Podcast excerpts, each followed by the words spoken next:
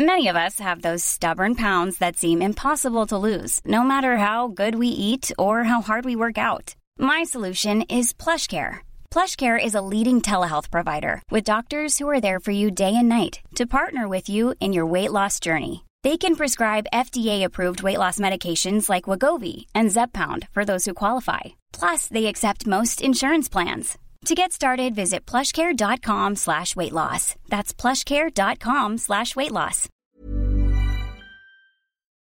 Dixo Exile. Network.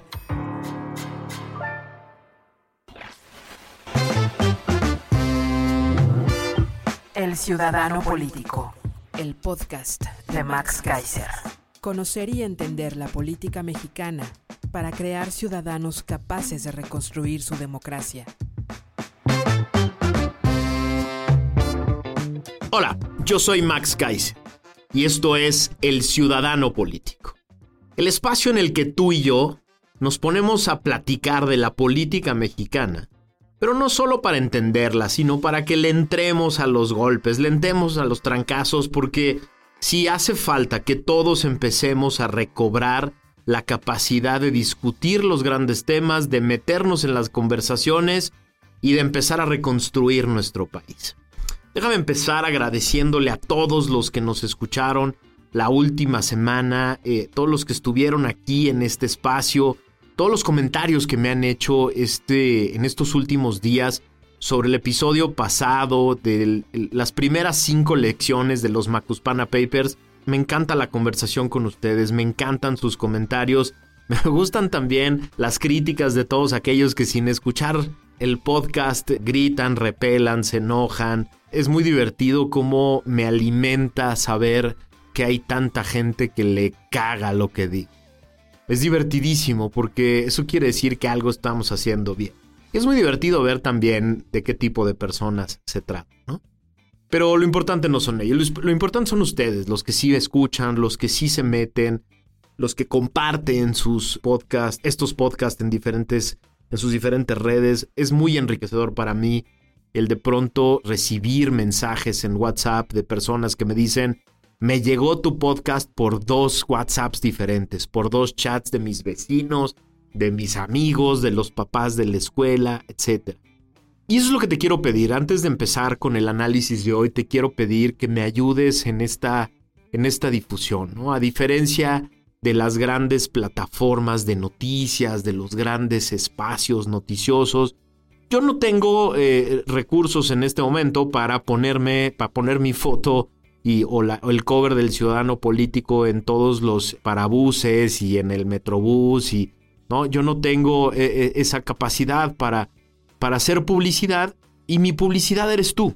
Tú eres el que me ayudas a estar en diferentes espacios, Tú eres el que me ayudas a compartir este, estas reflexiones con otras personas.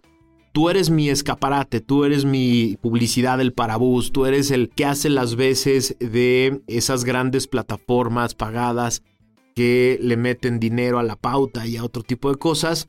Yo confío en ti, yo vivo feliz con esta dinámica tan orgánica de compartir contenidos en diferentes redes de personas que dicen, esto vale la pena, lo voy a compartir. Y eso me hace muy feliz, te lo agradezco, pero de manera muy concreta te pido que me sigas ayudando.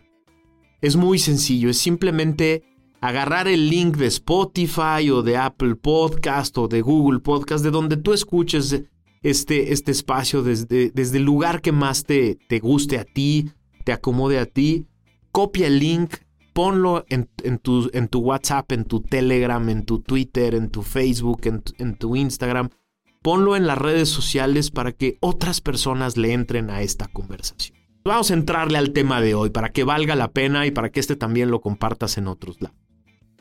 Los Macuspana Papers o los Guacamaya Leaks, como han ganado el nombre en las redes sociales, están encuerando al gobierno, literalmente encuerando por completo al gobierno.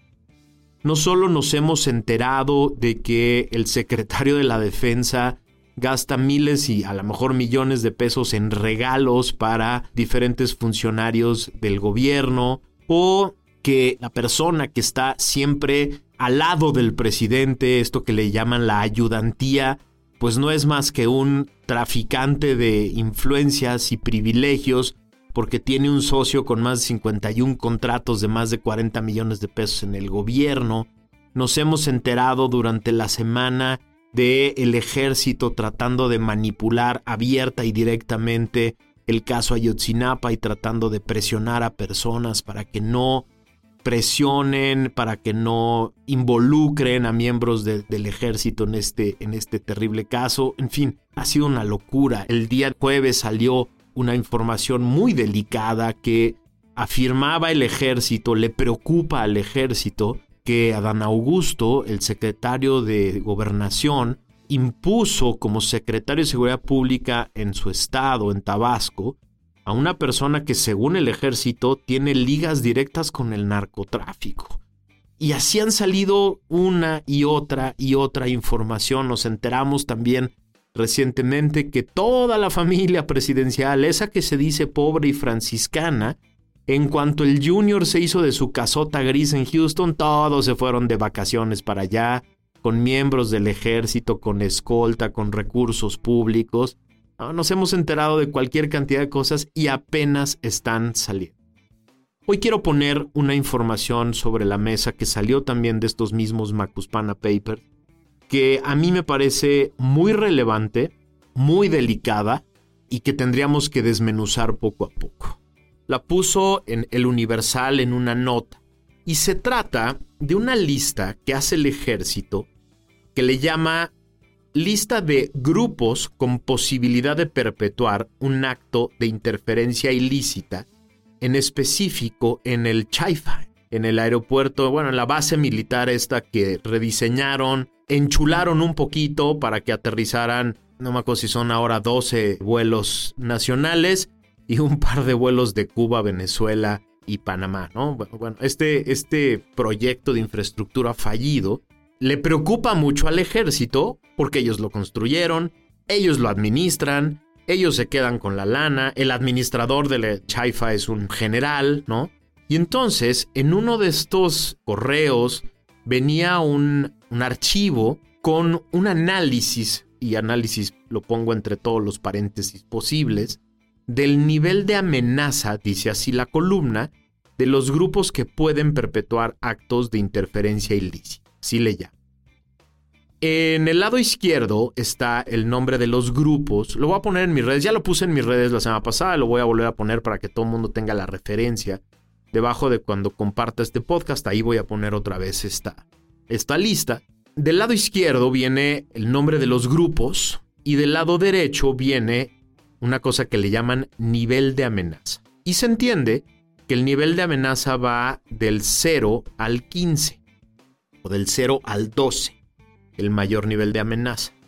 En el rubro número 1 está, por ejemplo, Hezbollah, este grupo terrorista islámico que, tiene muchos años en la lucha por la liberación de Palestina y por, por establecer un territorio. El segundo es el Frente Popular para la Liberación de Palestina, el Comando General. El tercero es Al Qaeda. Estos tres, por ejemplo, Hezbollah tiene una calificación de nivel de amenaza de 10 y está como en naranja oscuro. El Frente Popular para la Liberación de Palestina tiene una calificación de 9. Luego viene Estado Islámico de Irak y el Levante, lo que conocemos como ISIS, ¿no? Lo que los norteamericanos han, han llamado ISIS, que tiene un nivel de 8. Está también Al Qaeda, este grupo que fue el que se señaló desde Estados Unidos como el responsable del ataque a las Torres Gemelas, que tiene un nivel de amenaza de 12. Y luego vienen todos los cárteles. Está el cártel de la familia, con un nivel de amenaza de 9. El que más tiene, el, que más nivel de amenaza tiene es el cártel Jalisco Nueva Generación, que tiene un nivel de amenaza de 10.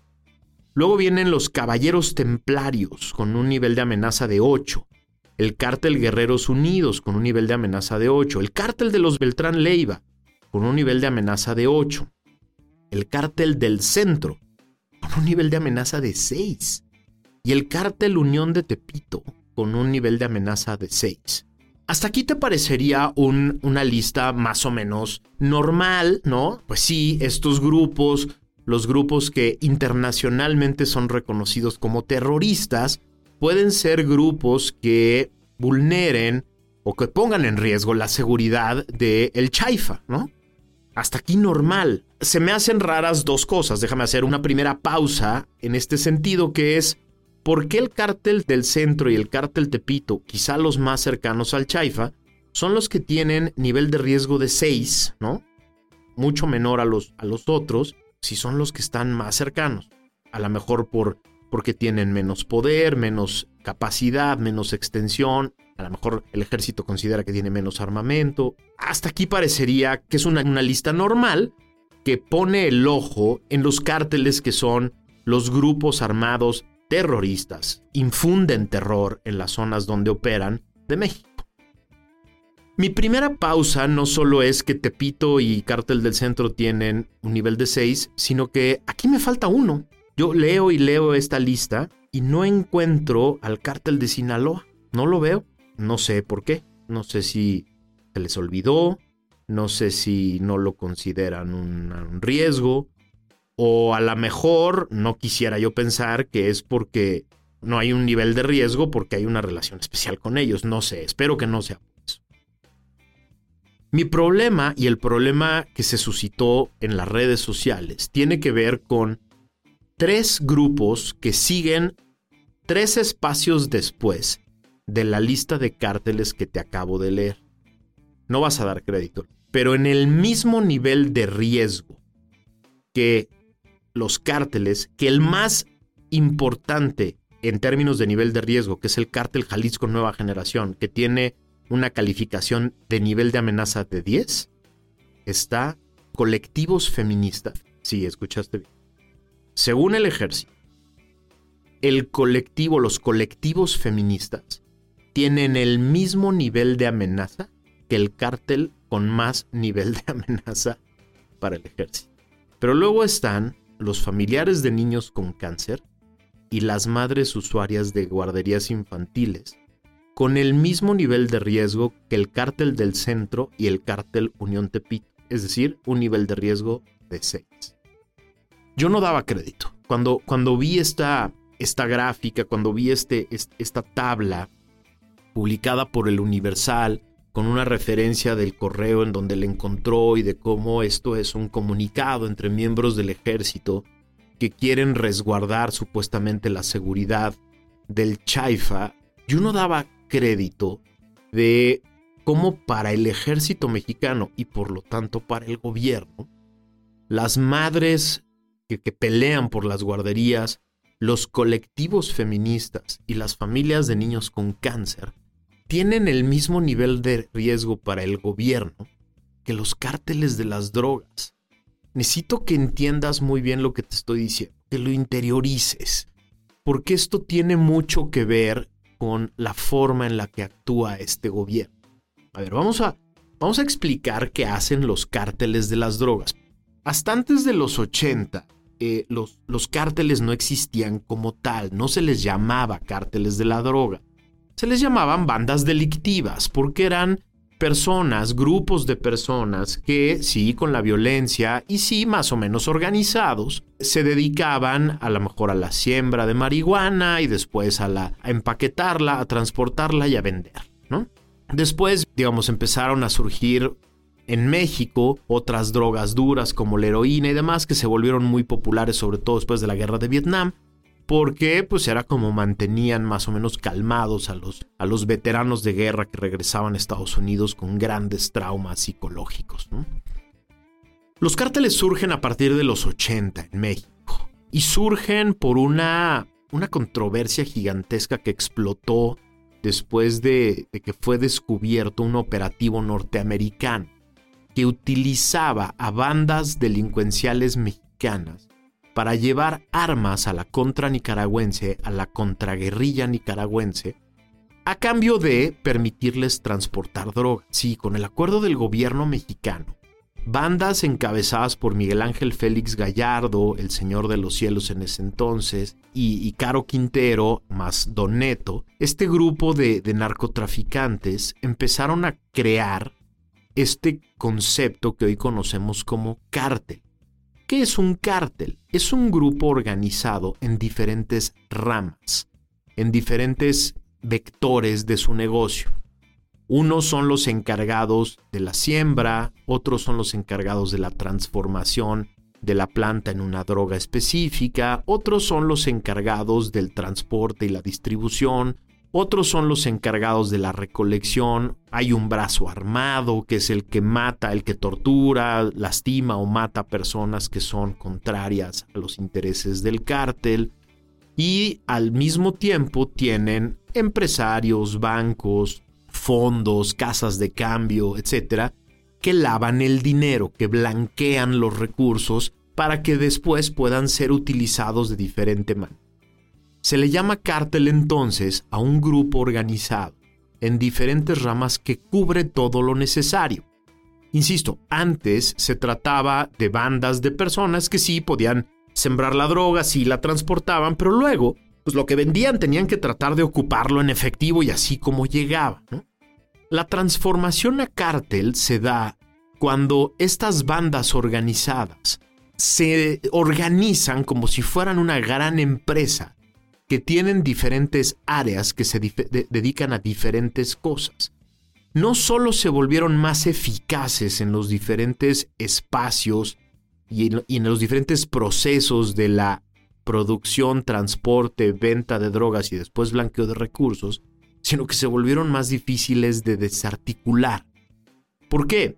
Porque acabar con la cabeza no necesariamente acababa con el área de producción, ni necesariamente destruía el área de distribución, ni a lo mejor tocaba al área de ventas, ni a lo mejor le pegaba a las áreas de, de violencia.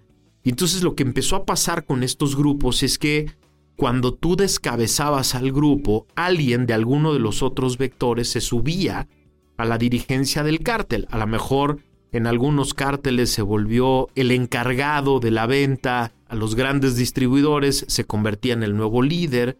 En otros empezó a pasar algo gravísimo, que era los sicarios, los encargados de la violencia, de pronto a balazos contra sus propios ex colaboradores, se convertían en los grandes líderes de estos grupos organizados y así es como empezó la violencia. Después llegó la cocaína y con la llegada de la cocaína esto se exponenció porque la, cocaína se convirtió en uno de los productos más codiciados de la historia de las drogas en Estados Unidos. Los cárteles mexicanos empezaron a, ganar cantidades industriales e incontables de recursos en efectivo, empezaron a hacerse de armas por todos lados, empezaron a generar vínculos políticos, parte del cártel, parte de la organización era también el brazo político. Los cárteles también contaban a partir de los finales de los 80 y principios de los 90 con miembros del el gobierno, miembros del ejército, miembros de la policía, que formaban directamente ya parte del cártel. No les ayudaban por fuera, no recibían la nada para hacerse güeyes, no, ya eran parte de ella, eran colaboradores concretos. Esto es un cártel. Y poco a poco empezaron a dedicarse a otro tipo de negocios, al tráfico de personas, al secuestro. Muchos de estos grupos se rentaban para extorsionar, para torturar gente. Hoy estos cárteles se dedican a diferentes negocios. La prostitución, el juego ilegal, el tráfico de indocumentados para llevarlos a Estados Unidos, el secuestro todavía, en fin, a una serie de cosas que son gravísimas, que son inhumanas. Es decir, cuando la gente escucha cártel de las drogas, a veces lo único en lo que piensa es en un motero que trafica mota y que distribuye mota y la gente dice, bueno, pues qué chingados. Si lo que hace el cártel es llevar droga a quien quiere comprar droga, pues que lo hagan. No, el problema de los cárteles es que desde hace varias décadas, que no te engañen, este, este tema no empezó en el gobierno de Calderón o...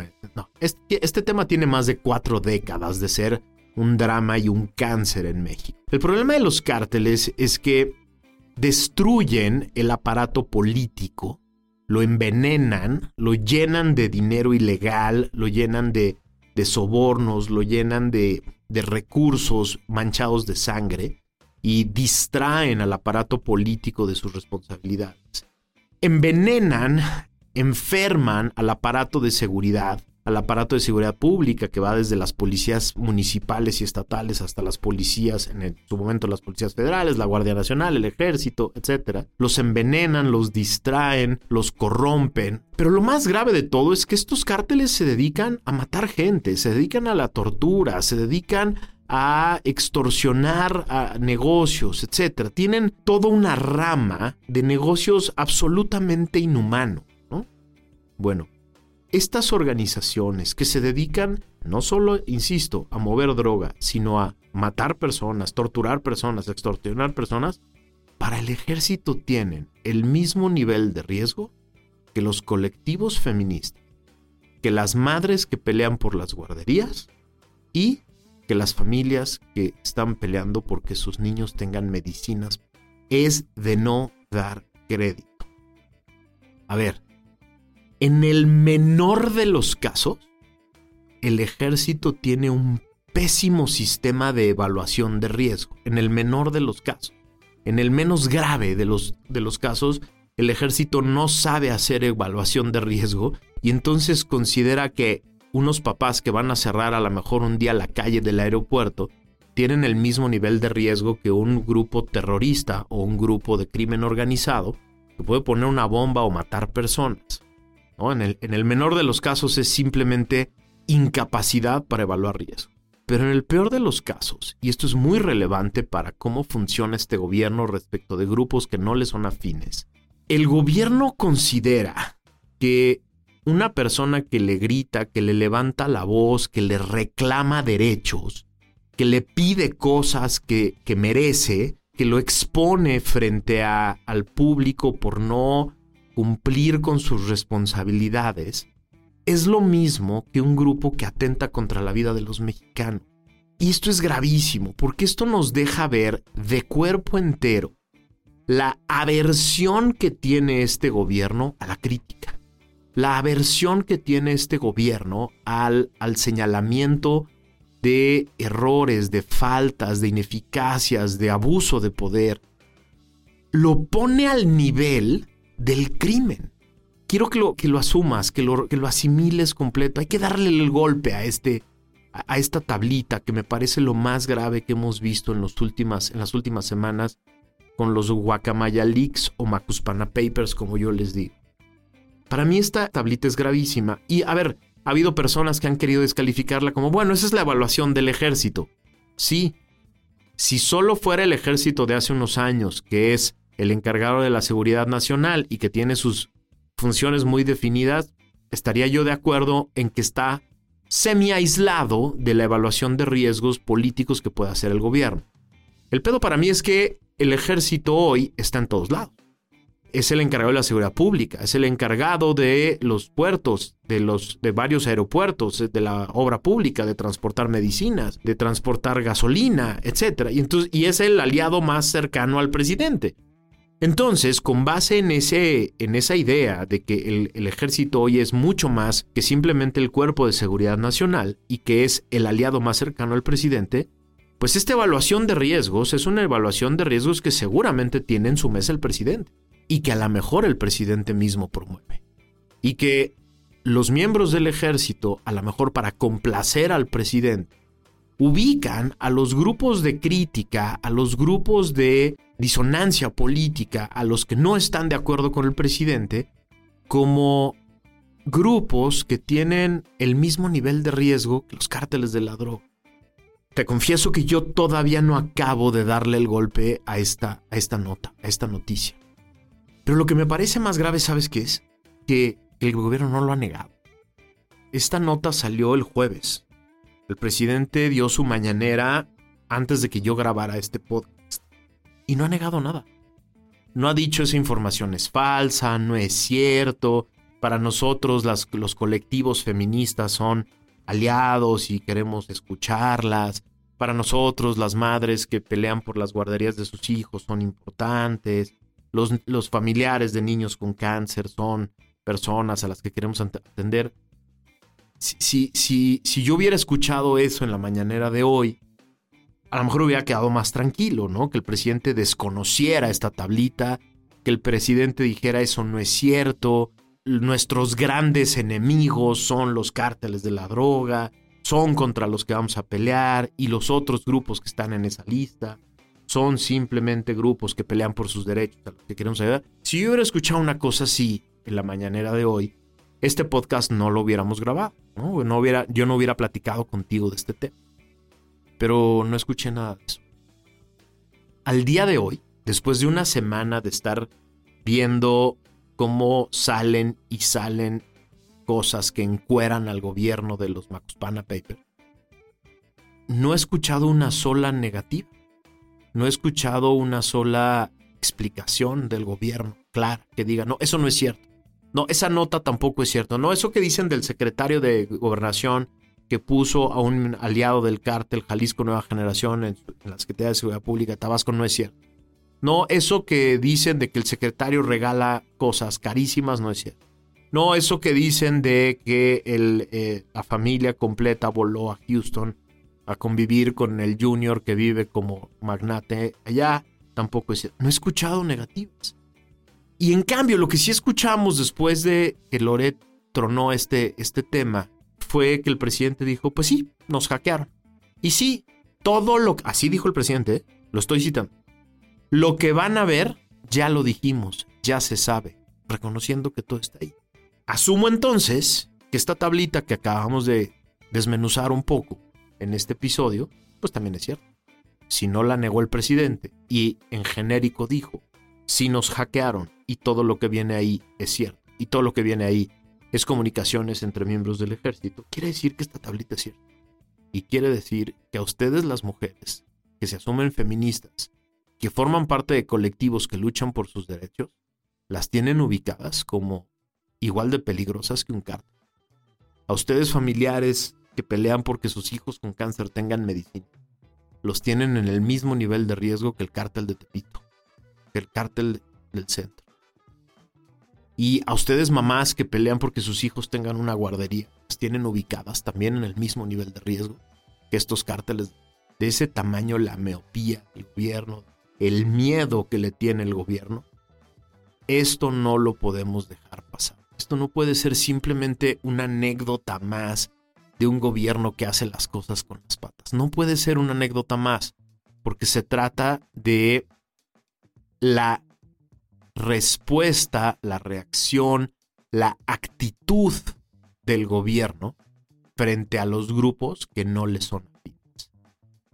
Y hoy son estos tres pero mañana puede ser cualquier otro en el que estás incluido que levante la voz, que pida pelear por sus derechos, que quiera hacer por lo que le corresponde. Eso lo tenemos que tomar muy en cuenta y lo tenemos que evaluar y tenemos que empezar a saber asignar las responsabilidades concretas para poder saber qué vamos a hacer en el 24 asignar responsabilidades genéricas como todos son iguales, todos son la misma mierda, es hueva mental. Es hueva mental que no nos lleva a nada. Esto que estamos viviendo hoy no lo habíamos vivido jamás. Eso lo, eh, eso lo tienes que entender de manera muy concreta. Si es cierto que los gobiernos anteriores tenían problemas enormes había falencias de todo tipo, había carencias de todo tipo, había corrupción en gobiernos anteriores. Pero esto que estamos viviendo, este nivel de involucramiento del ejército en no solo en el análisis de riesgo de seguridad nacional, sino en el análisis de riesgo público, que llega directamente al presidente y que influye directamente en el presidente, en la actitud que va a tener frente a sus críticos, lo tenemos que tomar muy en cuenta. Yo soy Max Kaiser. Esto es El Ciudadano Político. Nos escuchamos la semana que viene.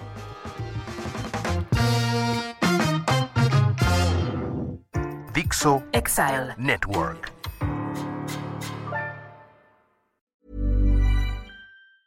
¿Te preocupas por tu familia? Entonces, ¿por qué darles solo huevos ordinarios cuando pueden disfrutar de lo mejor? Egglands Best, los únicos huevos con ese delicioso sabor fresco de granja, además de la mejor nutrición, como 6 veces más vitamina D, 10 veces más vitamina E y 25% menos de grasa saturada que los huevos regulares, además de muchos otros nutrientes importantes. Así que, dales los mejores huevos. Egglands Best, mejor sabor, mejor nutrición, mejores huevos.